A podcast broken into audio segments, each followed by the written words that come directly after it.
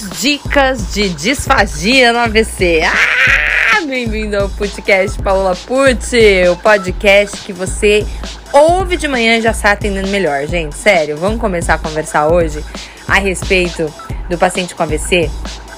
A gente sabe que a gente encontra algumas coisas que são características aí quando a gente faz levantamento bibliográfico e não só, né, na nossa prática clínica, nós encontramos características comuns entre pacientes com AVC, né? E, e dicas importantes, principalmente voltadas para a disfagia do paciente com AVC, é a gente lembrar que o que afeta mais os pacientes, eu estou dizendo isso em quantidade né, de pacientes, é claro que a, cada caso é um caso e tal, mas eu estou pensando que esse podcast vai alcançar muitos fonoaudiólogos, então a maioria vai ver coisas semelhantes a essas que eu vou dizer. A primeira coisa é uma dificuldade de uh, elevação do complexo iolaringe, elevação e anteriorização do complexo iolaringe. Essa é uma coisa que muda quando o paciente tem um AVC, né? A forma de anteriorizar e elevar a laringe, ela atrapalha muito a mecânica da deglutição, a neurofisiologia da deglutição.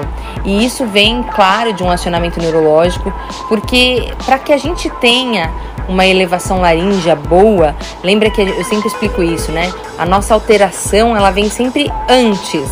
Então, se a laringe está na fase faríngea da deglutição, a gente tem antes disso a fase oral. E na fase oral é que se planta uma coisa que vai colher na fase faríngea, sabe? Então na fase oral, uma mastigação, uma manipulação oral do bolo, uma sensibilidade intraoral bacana, um vedamento labial bom e uma ejeção oral incrível vão fazer consequentemente uma fase faríngea boa, que é, claro, fechamento da glote, uma elevação e anteriorização da laringe boas, né?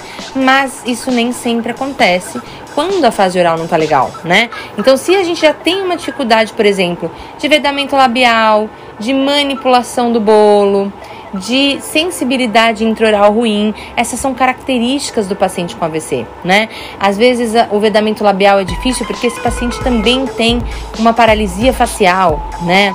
Às vezes esse fechamento labial é difícil porque fica difícil também a sensibilidade do lábio, a recepção do alimento, a captação do alimento no lábio através da recepção do par craniano trigêmeo, né, que dá aquela sensação de peso, temperatura ali nessa, nessa área. E aí a gente já começa logo ali, logo na hora de fechar os lábios para fazer uma pressão intraoral boa para a gente sentir melhor o alimento, manipular melhor o alimento, consequentemente ejetar melhor o alimento, começa ali, começa a dar errado ali. Então eu queria ampliar o seu olhar, sabe? Feche os olhos, fonoaudiólogo, você que está me ouvindo. Imagina que quando você vê um sintoma do paciente, você precisa olhar, é, vou falar uma frase até de uma fono da Beatriz Gundson, você precisa olhar através do sintoma, sabe? Você tem que olhar que esse sintoma, ele é anterior ao que está acontecendo.